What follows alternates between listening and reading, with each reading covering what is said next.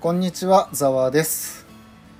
ジュラです。採用が馬第57回始めたいと思います。やんや、やんややんややんや。元気元気ざわさん。いやー、今日暑かったですね。あ、暑かった。今日はえー、っと6月25日土曜日ですね。梅収録雨日。、梅雨も明けてないのに、30何度行きました ?34 ぐらい行ったのかな都内マックス34とかなんかラジオで言ってましたね。いやー、半端なかったですね。そうっすね。どどこやったっけな。埼玉のくあのー毎年暑くなるとこ熊熊谷でしたっけ。あー、ああそこは39度くらいまで上がるって朝ラジオで言ってましたやっぱり体温より高いときついよね39か、あいあやーそれはきついわすごいねこのなんていうんですかねこんなこんな環境でひいひい我々は言うてるわけですけどもうんインドとかねあのあー前ザワさんもなんか言ってましたけどとんでもなく暑いとことかまあインドに限らず中東とかいろんなエリアでねでもなんか向こうの方はカラッとした暑さだからさ汗かけばなんか涼しいんじゃないかなこっち汗かけないじゃんなんかあんまり湿気がすごくてなるほどね体温調節が難しいみたいなそうですそんな中ちょっとほっこりしたことがありまして おうどうしたのいやもうついさっきの話なんですけどへいへい家の中にノコギリクワガタが入ってきまして マジっすかマジです いやどうしようかなと思って今バナナを与えてますあマジっすかあの一心不乱に食ってますねえそれは間違いなくノコギリクワガタですか間違いなくノコギリクワガタであそう後で見に行きますわすいやいいですよなんか洗濯物干してたらさなんか入ってきちゃったらしくてあそうですかいやーもうでも洗濯が乾くぐらいですよいいことなんてそうねなんとかこのね気温熱をねこう電気に変えれないですからね手軽 になんか節電でお金がもらえるみたいな話があったねあそんなんありましたっけうんなんかやるらしいんだけどうーそんあのなそんな程度もらえるぐらいじゃ参加したくないなと思ってえいやでもお金ってどれくらいもらえるんですかねえ数十円とかじゃなかったっけなまあまあ多分知れてますよね知れてると思うけどいやでも死んじゃうよこんなのいやーすごいですね本当いろいろちょっとねえ本当エアコンないと生きていけないってのがすごい悔しいんですけどいやでもまあ水風呂に入るとかさそのエアコンンがない部屋で暮らしてる方たちもいるんだろうしはいはいはまあ厳しい暑さですよねなんか年々なんか暑さが厳しいなって思ってますいいやいやマジでここれエアコンに負けたく繰り返しますけど僕エアコンに負けたくないけど今負けてる現状なんですよこれうんうん負けるとか勝つとかじゃないけどね ああそうそうですかそうですか まあまあなくなったらなくなったでどうにかなるんでしょうしねそうですね。では何かオープニング話すことってあります？あありますありますありますよはい、お願いしまあす。の本当は前回とか前々回に言う言えばよかったんですけどはい。あのほらざわさんも楽しみにしてくださってたあのデフリンピックがあのあーはいはい終わりましてねおおー。見ましたいや見てないですね。あ僕も見てないんですなん だよ。なんだなん僕だ。ぼ僕前も言いましたけどはい。やっぱねスポーツにあんまり興味ないんだわああそうですか。うん。あまあでちなみにデフリンピックなんですけどはい。うん。今回ねブラジリアまあブラジルであったんですよでえーっと今年の5月の1日から15日までのまあ2週間ぐらいあったんですよねはいあちなみにちょっと初めて聞くリスナーの方のためにデフリンピックって何なのかっつうとはいはい簡単にお願いしますはい、あのー一言で言うと、えー聴覚障害者のためのスポーツの世界大会ですね。はいはい、でこれどうだったの結果日本っていうのをちょっとお伝えしようと思って、はいあのねえっと、えー5月1日に始まってで5月10日はいまでまあまあこう順調にこうメダルとか取ってたらしいんですよ。はいはい。でもなんかねコロナ感染者が出てきてで、えー5月5月10日時点で計11人陽性者が出たらしいんですね あらまあもうで中心しろよ、 11人あ、はいちなみにあの日本選手団っていうのが、えー役員とかも全全員ひっくるめて149人いたらしいんですよ。はいはいはいでそのうちの11人が、あのー陽性になりましたと。あで、えーそれを受けて、えー11日以降の全競技を辞退したらしいです。ーあー辞退したんだねそうそう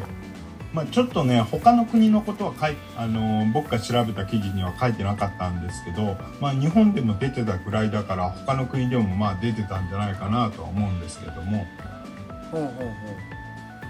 で結局、えーっとメダル数が、はいはいえーまあメダルだけで言うのもねなんか野暮なのかもしれないんですけどはいまあでも分かりやすくメダルで言うと、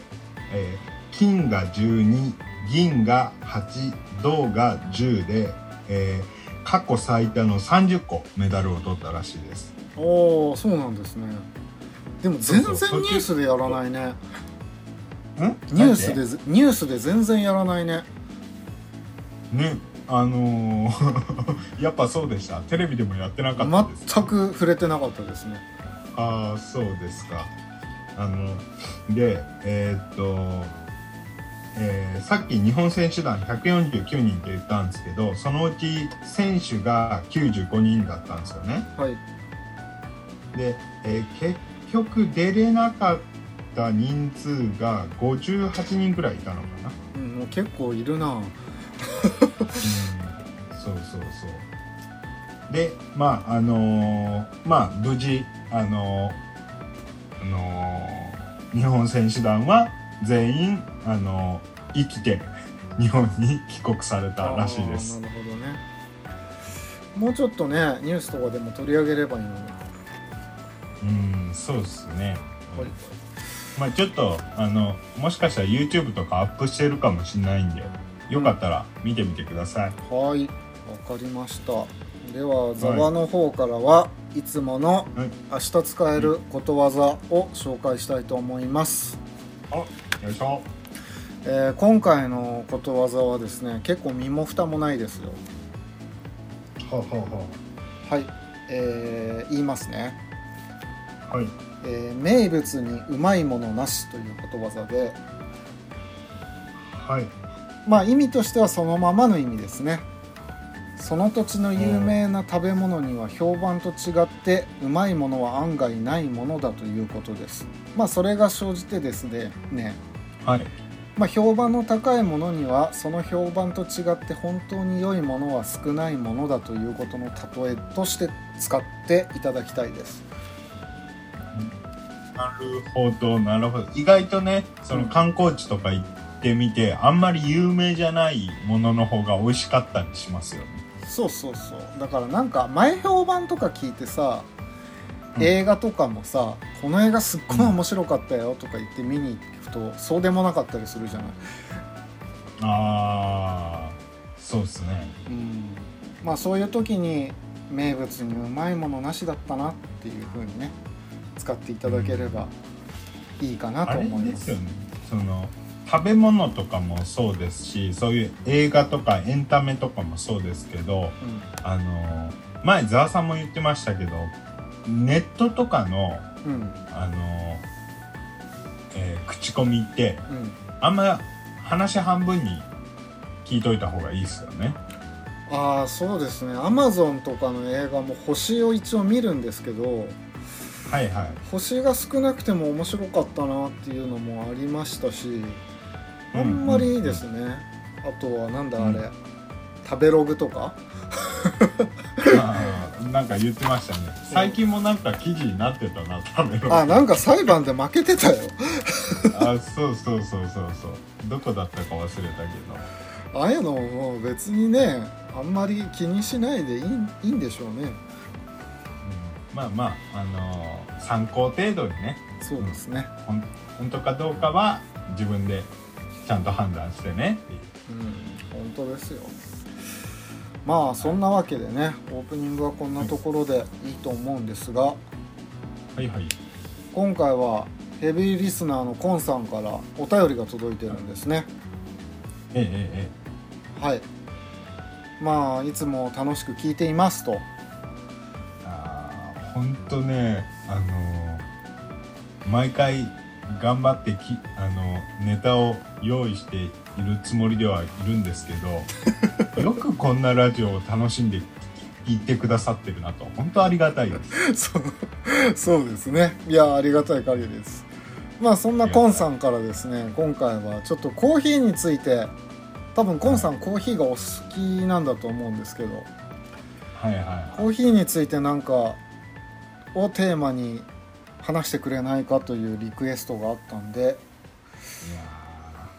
ーざわさん、ちょっと、早いわ。俺もうちょっと、もうちょっと調べようと思ってましたよ。あ別にいいですよあのー今回喋って まなるほどたね日を改めて、あのー僕もちょっとちょっと調べたんですけどあの、はい範囲が限限りなく広くなっちゃうんですよだからちょっとねあー絞ったんですねある程度そう。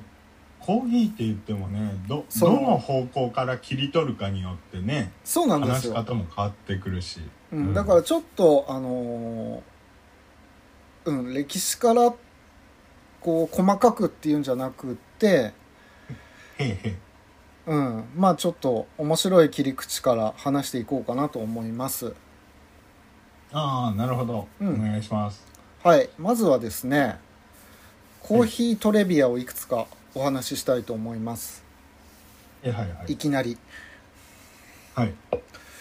えー、っとですね、まず世界最大のコーヒーの生産地はブラジルです。ああ、ブラジルなんですね。はい、南米の。のブラジルは世界最大のコーヒー生産地で、えーっとは世界全体のコーヒー生産量の約3割以上を占めています。あ、す、すごいですね。3割っすか。そうなん です。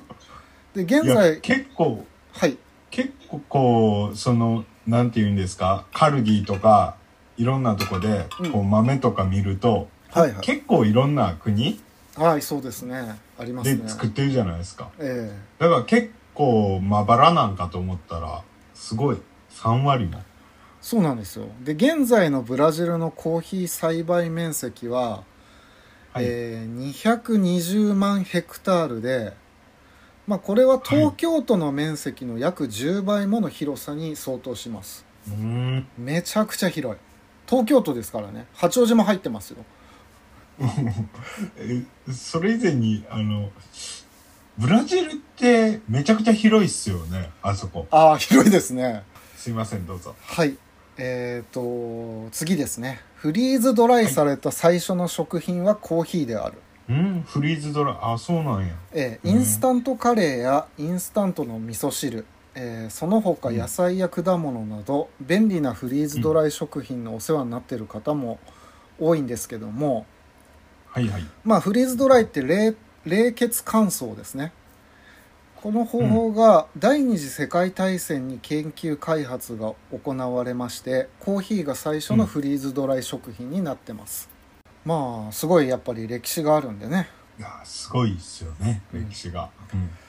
まあサクサクいくとい1日4杯のコーヒーで肝硬変のリスクを軽減できますああかごめんなさい肝硬変ってどういうあれですって肝硬変っていうのは肝硬変って肝臓が肝臓がいかれる病気ですね肝硬変が進むと なる肝ほど肝臓がんになったりします、なるほど肝臓がいかれる病気ですねうん、了解肝臓さまざまな健康効果があると言われているコーヒーですがアメリカの研究者アーサー・クラツキー氏はコーヒーを飲むほど肝硬変になるリスクが下がるという、えー研究結果が出てますうーんえー、と全くコーヒーを飲まない人に比べて1日4杯以上のコーヒーを飲む人は、アルコール性の肝硬変の発症リスクを5分の1に軽減できると報告されていますうんだからよくお酒を飲む人はよくコーヒーを飲んだ方がいいですよみたいな話ですね、ああなるほどうん、なんか身のもんたみたいですねミノモンタあ いやなんかなんかこの健康にココアが健康にいいみたいなあちょっとピンときませんでしたけども、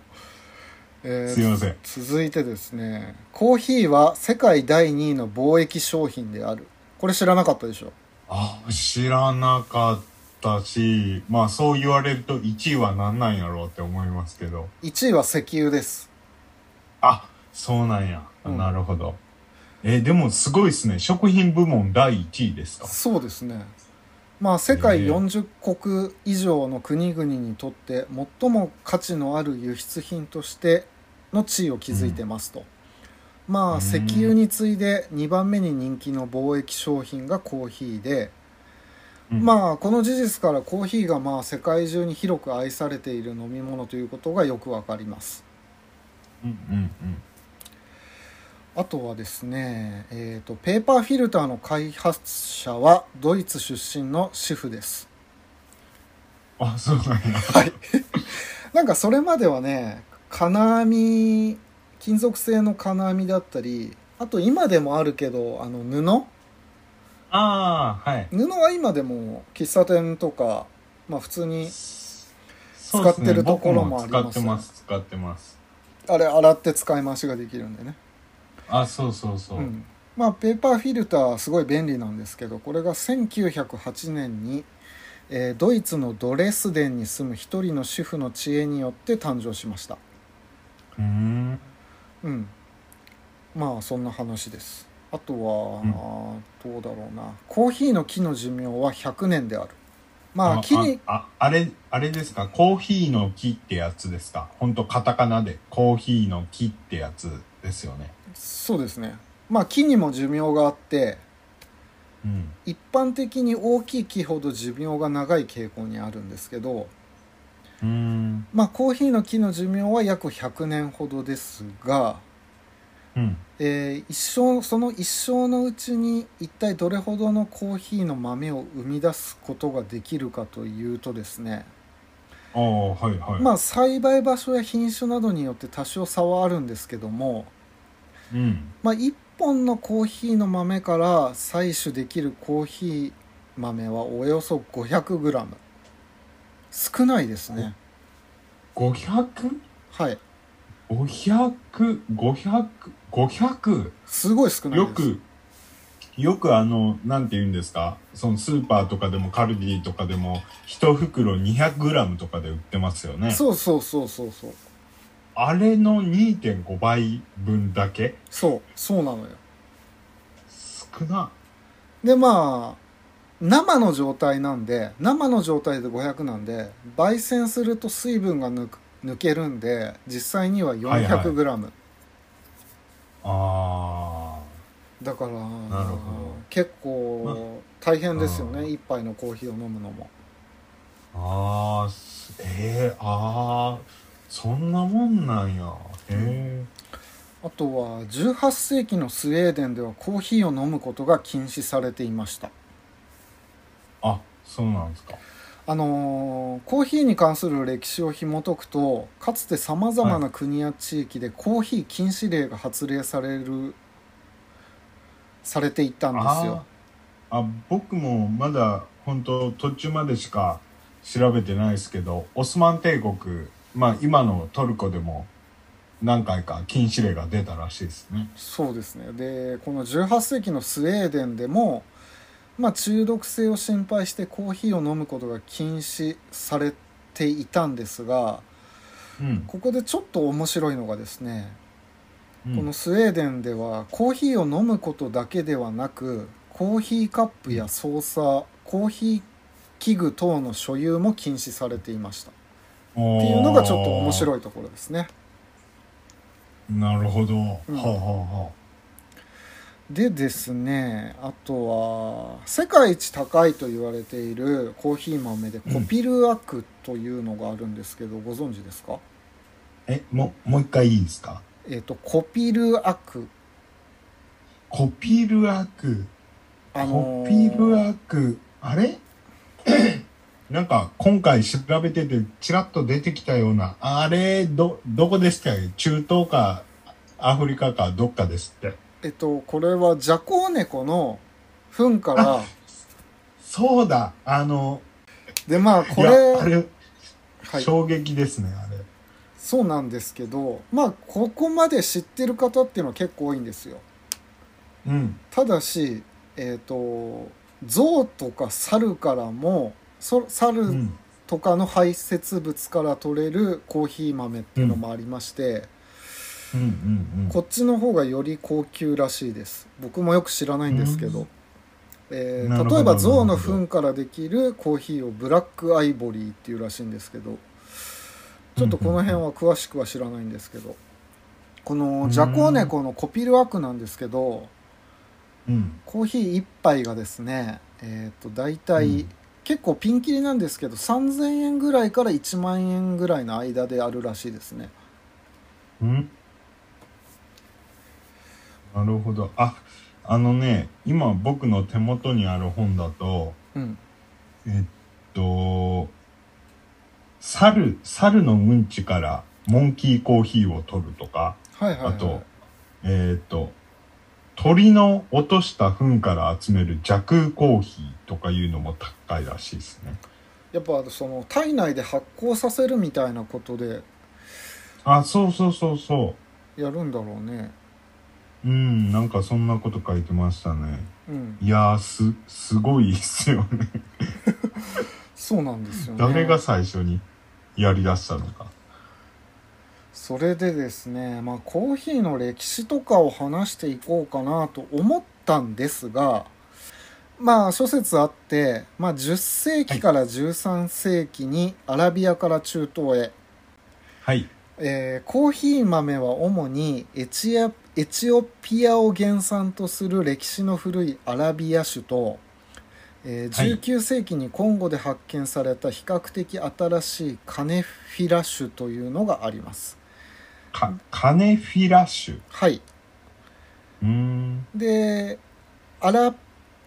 アラビカ種のコーヒーは、えー6世紀から9世紀にかけて、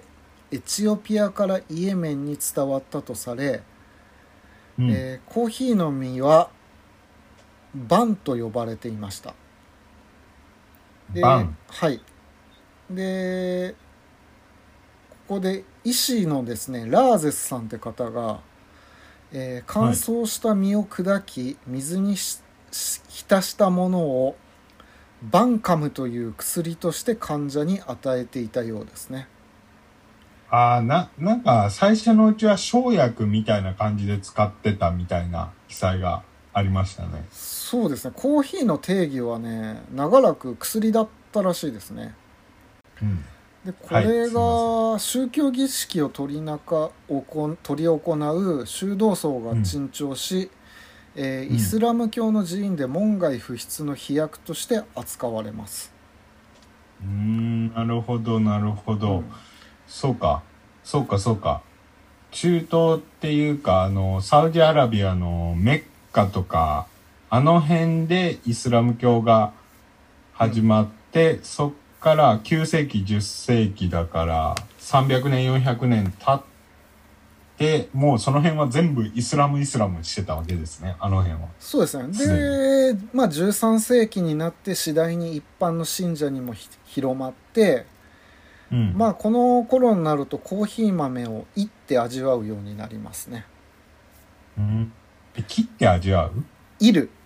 深入りとかあいいさるそうそういるえいって食べてたってことですかそのままいやいやあの多分今みたいな感じじゃない水でああ水出ししてたんじゃないかなはいはいはで13世紀から16世紀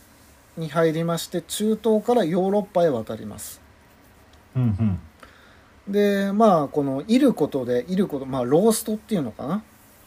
はいはいで香りと風味が良くなり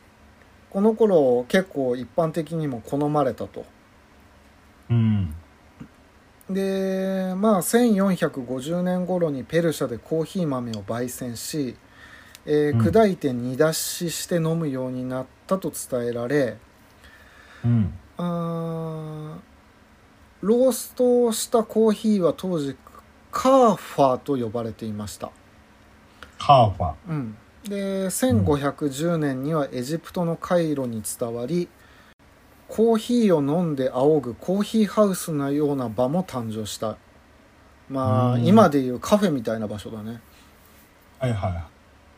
あこれか16世紀には現在のイスタンブールに最古のカフェとして知られるカフェ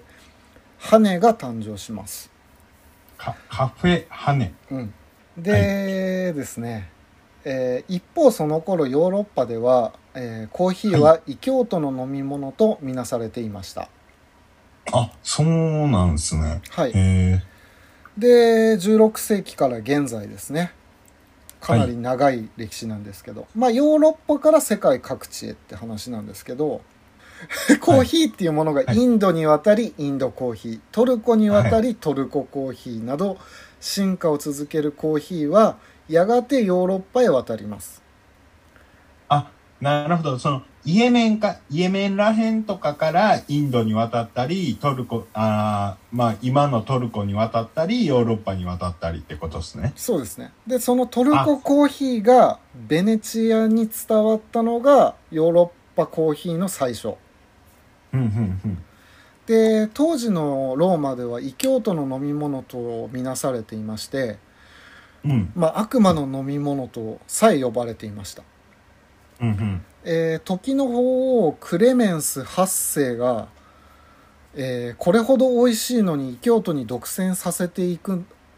あーさせておくのは惜しいと考ええーなんとですねコーヒーに洗礼を施してキリスト教の飲み物として認めたという伝説までありますなんか、こう、こ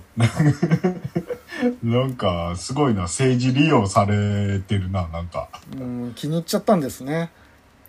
うで19世あ17世紀になるとイギリスでのコーヒーハウス誕生やフランスでのカフェオレという新しい飲み方が誕生するなど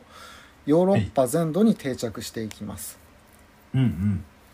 17世紀にはもうカフェオレがあったんだねへえ、うん。まあ飲み物としてではなく栽培としてのコーヒーは、えー1699年に、えー東インド会社によってイエメンからスリランカインドのマイマイソールジャワ島へ運ばれたコーヒーの苗木が定着しますうん。うーんとですねその種子から育った一本の木がアムステルダムの植物園に送られ栽培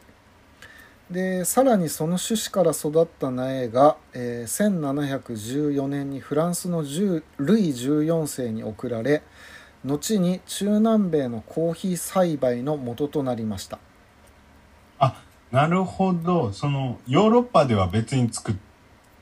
まあ、もしかしたら試してみたのかもしれないけど、結局、ヨーロッパでは作ってないってい。そうですすねまあこれがいわゆるノーブルツリーと言われて、えー、と中南米に一大コーヒー生産地を作り上げた貴重な木となったそうですあーいや、僕ね、なんとなく、コーヒーって南米初かなって勝手に思ってたんですけど、うんそうなんすね。そうですねえでですねえーと、はいこっからですねまあいろいろ話したいことはあるんですがーはい。時間もかかるんであのー日本とコーヒーの関係をね、はい。えー、とフォーカスして話していきたいと思います。はいはい。うんえーまずですね日本のコーヒーの歴史ですね、うん。えー江戸時代鎖国していた日本では長崎の出島で唯一貿易が許されていましたはい。でコーヒー豆が日本につきあー伝わったのはまさに鎖国の最中オランダ商人によって、えー出島にもたらされたと言われていますうんうんまあしかしながらですね通訳や役人などごくかぐ限られた人々しかコーヒーを飲むことができませんでしたで加えてですね、日本ではお茶文化が浸透してたんで、うん。ああ、そうね。うんあ、のコーヒーの独特な味わいが受け入れられなかったらしいですうーん。でまあよって鎖国時代にコーヒーがに日本に伝わったものの広まるまでには至りませんでしたと。でそこから100年以上も経過した1826年の江戸時代後期に、えーうんオランダ人のシーボルトが日本にはコーヒー文化が浸透していないということを知り、うん。えー日本に向けてコーヒーが健康や長寿に効果的な良薬として宣伝し日本のコーヒー文化の普及に一役買ったと言われていますあこあ、シーボルトさんってあの、お医者、お医者さんでしたっけそうですねお医者のシーベルトさんですね、はいはいはい。でそれから歴史が動きまして日本が開国すると、うん。まあ、西洋文化を取り入れる文明開化の時代とともにコーヒーも少しずつ広まっていきましたうんうん。で幕末の1858年に日米し修好通商条約が結ばれると、えーコーヒー豆の正式な輸入が開始うん。そして1888年日本で初となる喫茶店の、えーコーヒー左官が東京にオープンしましたこれは上野にオープンしたらしいですえ、コーヒー左官ってあの、チェーン店になってるコーヒー左官ですかあれこれってチェーン店なのごめんなさい知らなかったですあ、いや、ごめんなさい。勘違いかも。すいません。進めてください。あーもしかしたらそうかもしれませんでまあこのさコーヒー左官はテイ・エイエイケイさんっていう方が始めたんですけど、うん。えーアメリカ留学の経験があり海外の文学カフェをイメージして作ったと言われていますうん。で明治時代コーヒーの普及に影響を及ぼしたのは、えーコーヒー左官だけではありませんでして、えーコーヒーの愛好家が集うパンの会というものが存在してましたうん。うん。でそのメンバーは石川啄木、えー北原白秋、高村光太郎ら明治時代の歌人や詩人などです、うんまあなんかおしゃれな方々だったんだねまあ、そうっすね。こう、あの、知識のある人たちっつうか。そうですね文化人たちが、あ、そうそう。うん文化人、文化人。まあ、この方たちもその日本橋のカフェで毎月集いコーヒーやコーヒーなんコーヒーを飲みながら談義を楽しんだと言われていますうーん。でまあこの頃になると一般にもコーヒーが浸透し大衆化が進んでいきますとああ、なるほど。ただですねこれでやっと日本にもコーヒー文化が根付くかなと思ったんですがはい。第二第二次世界大戦が始まって、あえーコーヒーは敵国飲料として輸入が途絶えてしまいますあ、はいはいはい。でコーヒーの輸入が再開されたのは1950うんうん年でここで途絶えてたんでこの途絶えてた時間、日本では代用コーヒーとして大豆やどんぐりを使用したと言われていますうん。おどんな味がしたのかはちょっとよく分かりませんおお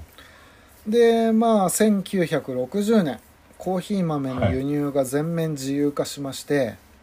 はいでその後も、えー上島コーヒーこれ UCC ですねが世界で、世界で初めて缶コーヒーをは発売するなど人々の日常にコーヒーが馴染んでいきました、うんうんで上島コーヒーが缶コーヒーを発売したのは1969年、えーこの翌年の大阪万博にて、えー缶コーヒーは爆発的な人気を博しましたうん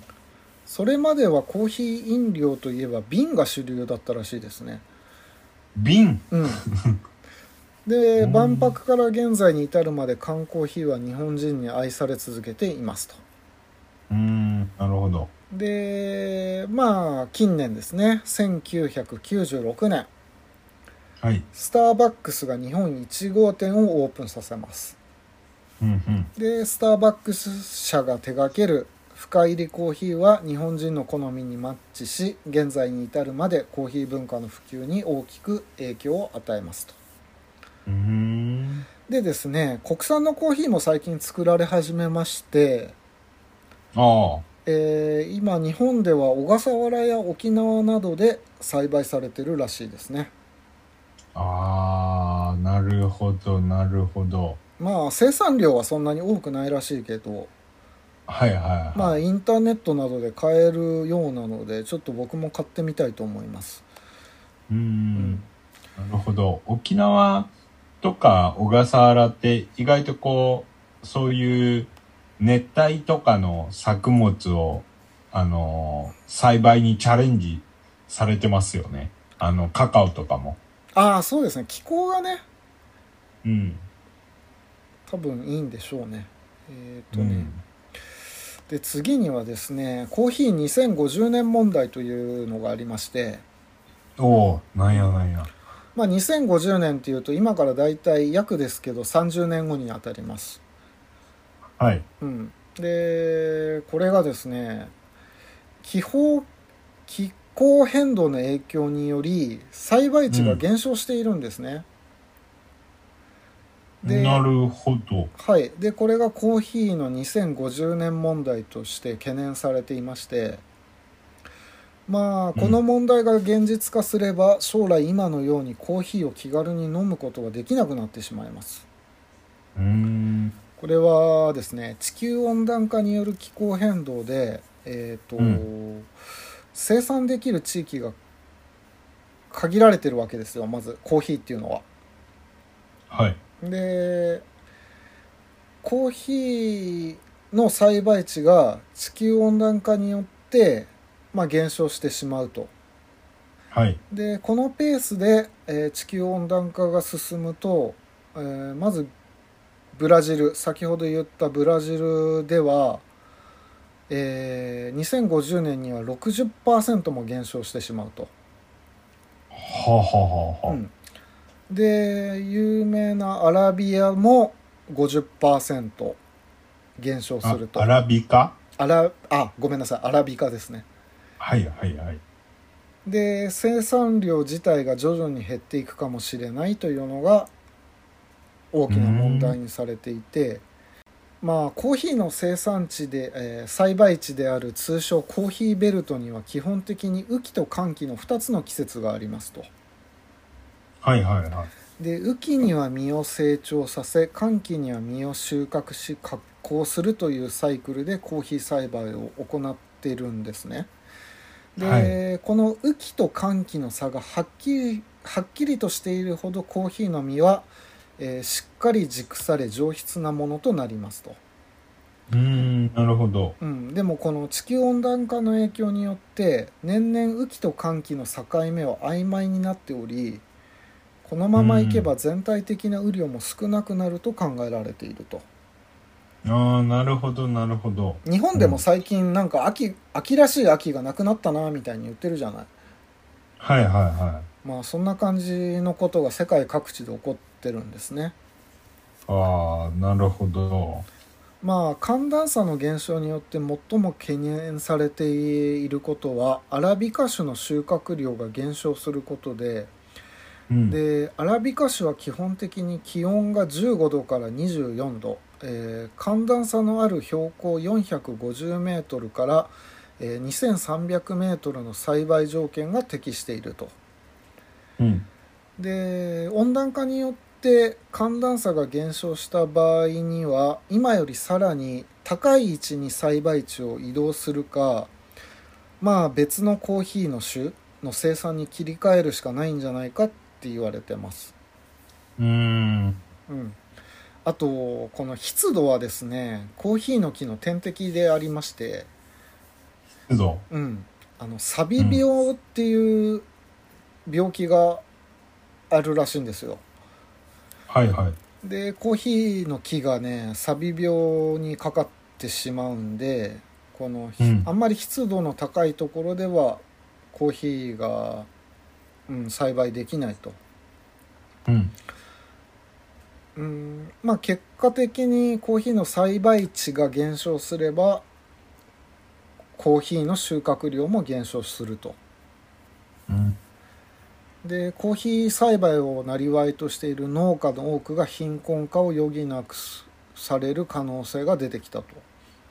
はいはいはうん、でですねまあコーヒーの生産量が減り続ける一方で、い、うんえー消費量は今後も増加していくと考えられていますまあそうなんですねなんかものすごい数飲まれてんだよねコーヒーってはいはいはいは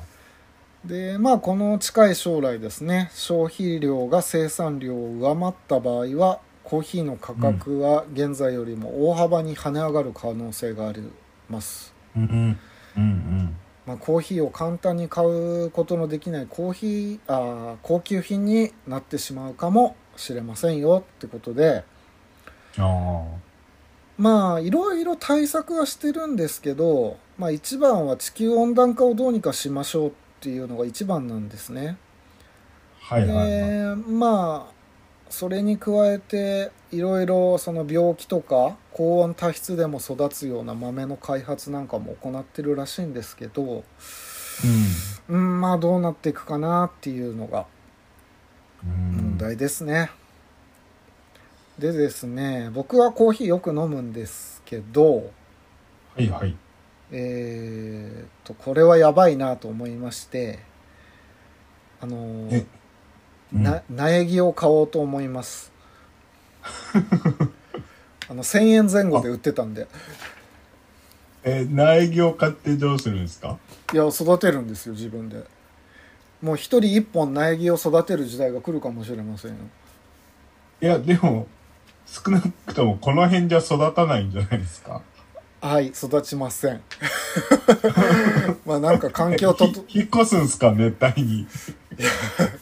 もっと乾燥してる場所じゃないとね。もうなるほどまあだからね、ちょっとコーヒー、僕も毎日飲んでるんでね、困ったうん問題なんですよ、すごく。あーコーヒーねコーヒーねうん。コーヒー僕も結構飲むんですよ、はいはいそのえー、あの豆豆買ってきて豆ひいてあのドリップして飲んでるんですけどうん。あのコーヒーって美味しいですか美味しいですね。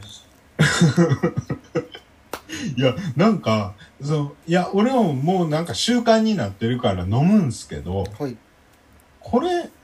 えな何がうまいんやろうって思いながらいつも飲んでるんですけどあのー飲むのやめてください。でもね、あのー初めて飲んだのが小学校の頃で、まあ、はいはい皆さんも似たような経験あるんじゃないかな。その父親が、父親がやっぱり飲んでて、ああちょっと飲んでみようとの思って最初に飲んだ時は、なんだこれはって思いました。くっそまじいって思いましたね。うん、うん、そうっすよねよくもまあこんなん飲めるなと思ってなんかでも牛乳と砂糖かなんか混ぜてカフェオレっぽくして飲んだりしたりしたんですが今はずーっとブラックなんですけど、はいはいはいは初め飲んだ時はなんでこれがうまいのかよく分かんなかったですねいうーんなんか僕別にもううまいとはそんな思わないんですけどなんつうんですかね多分これって中毒性がやっぱあるのかなと思ってそうなんですかえどんなコーヒーが好きですか具体的にいやもう基本あんまこだわりないんですよああ僕はですね酸味が割と苦手なんですよ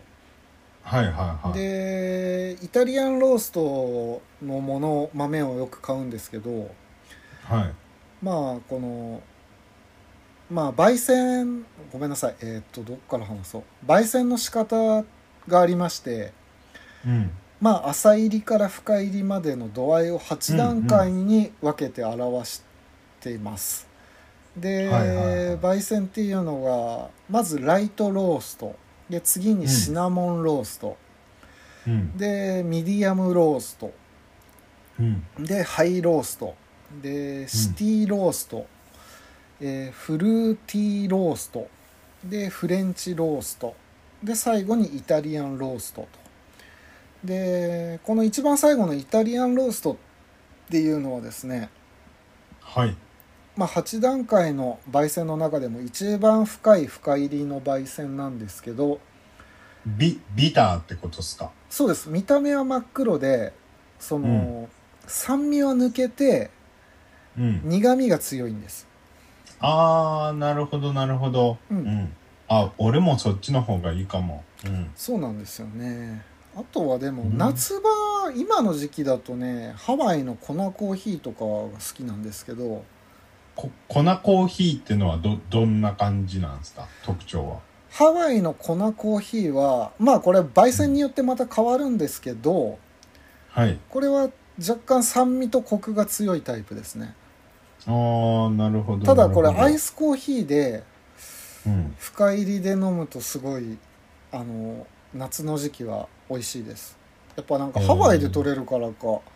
暑い時期はね粉コーヒーが好きですねえ粉コーヒーっていうのもアラビカ種なんですか手話手話ちょっと待ってください手話なんだなんか種って大きく3つあるらしいですねアラビカ種ロブスタ種リベリカ種あーロブスタ種もあるねロブスアラビカ種が67割世界の生産量のうんうん、うん、残りの34割がロブスタ種でもう1種類のリベリカ種は結構少ないよっていうああそうかなんかね僕もコーヒー屋の方に聞いたんですけど昔、コーヒーを入れる時はその酸味をいかに取るかっていうのが腕の見せどころだったらしいんですねへえで今は酸味をどうやって美味しく出すかっていうのが腕の見せどころに変わってきたらしいです そうねなんか酸味も結構好きだよって人が増えたらしいですね。ああなるほどまあこうコーヒーにこだわりこだわる人が増えたからやっぱでしょうねうん、いろんな。な好みの人がいるやろうしまあこのハワイの粉コーヒーなんですけど、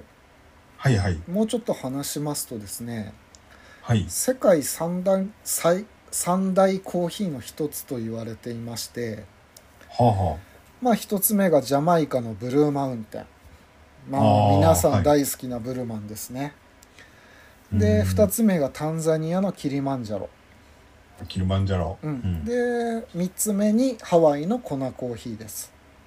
あその3つがそうなんや三大コーヒーなんや、でこの粉コーヒーっていうのは結構高価でして、えーうん世界で流通しているコーヒーの総生産量のたった0.1%えーん粉コーヒうん0.1%だからね、ーう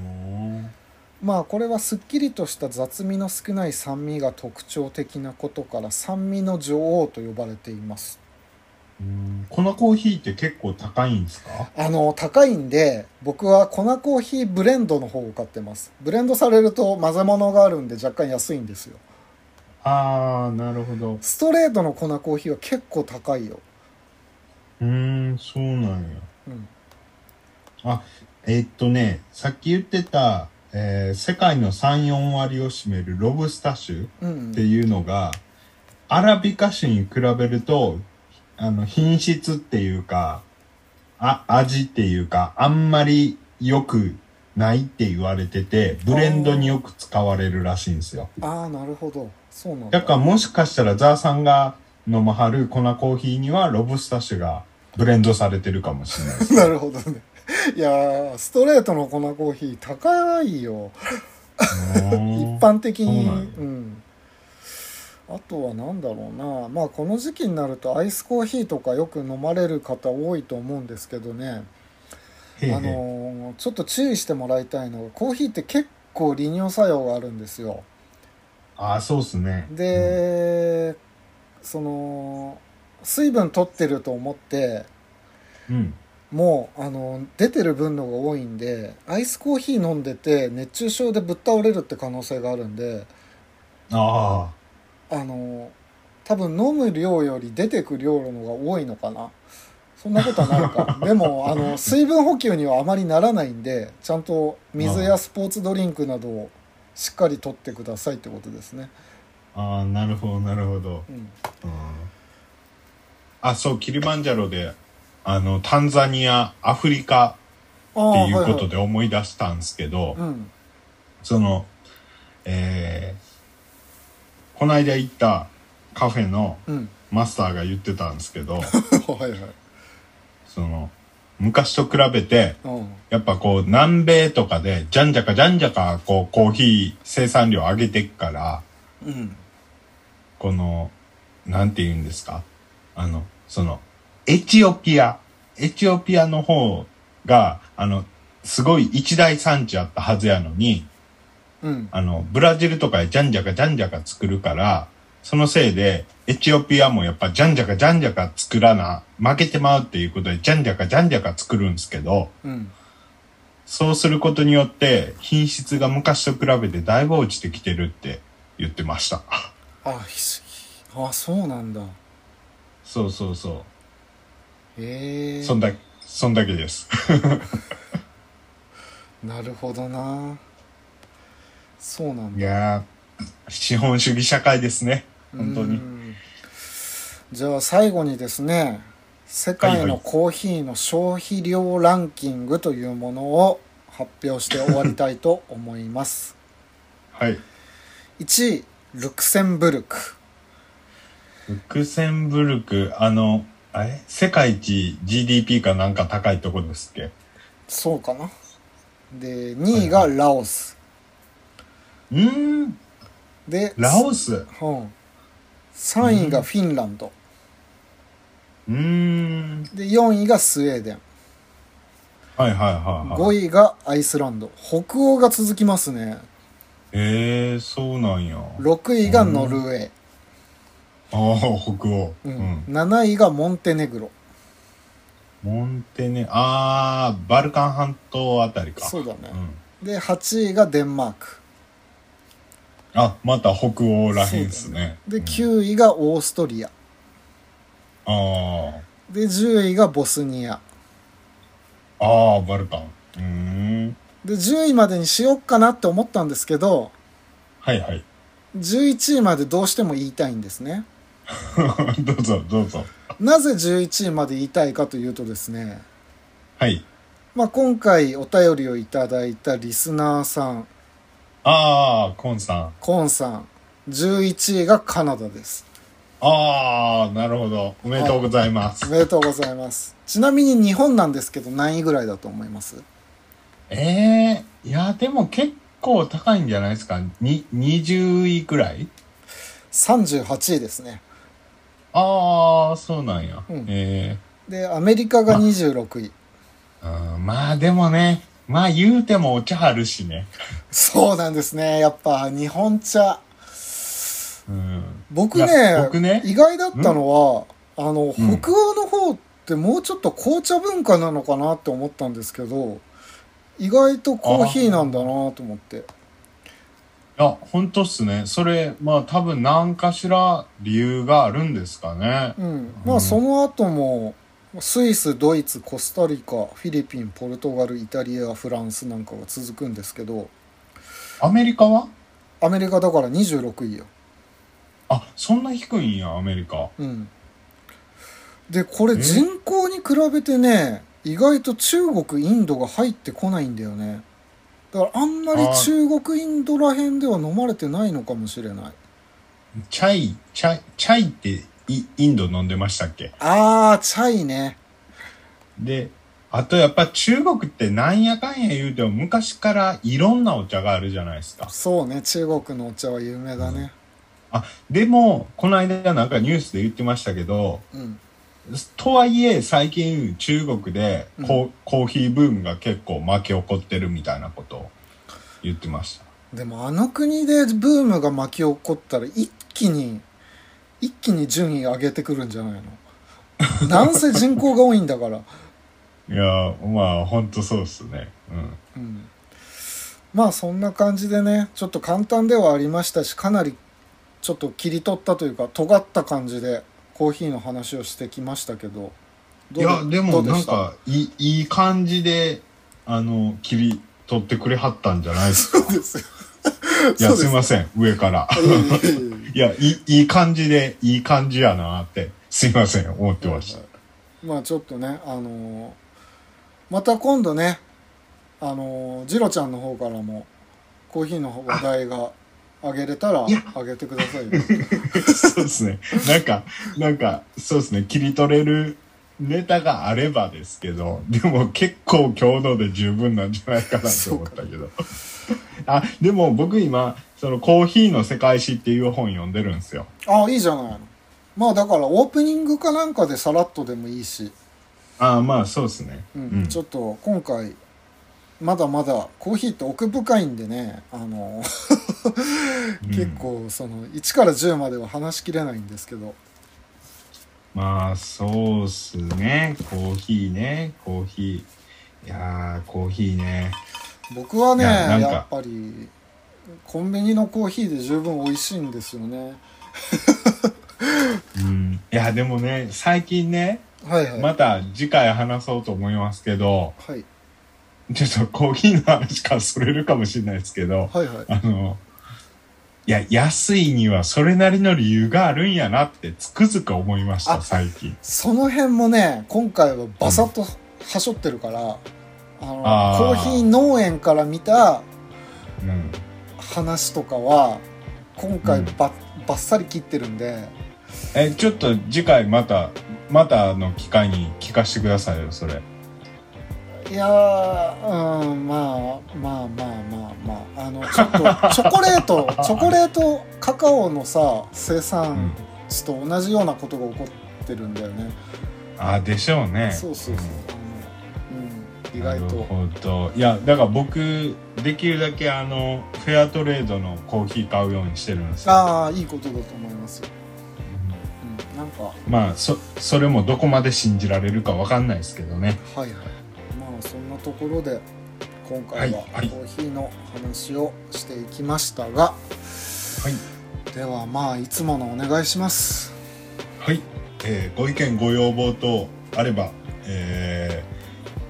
ポッドキャスト概要欄の、えー G メールもしくは、えー、Twitter の方までメッセージいただけると嬉しいです、えー今回みたいになんかこれについて調べてほしいっていうのがあればあのまた調べますのではい。はいコンさん、ありがとうございました。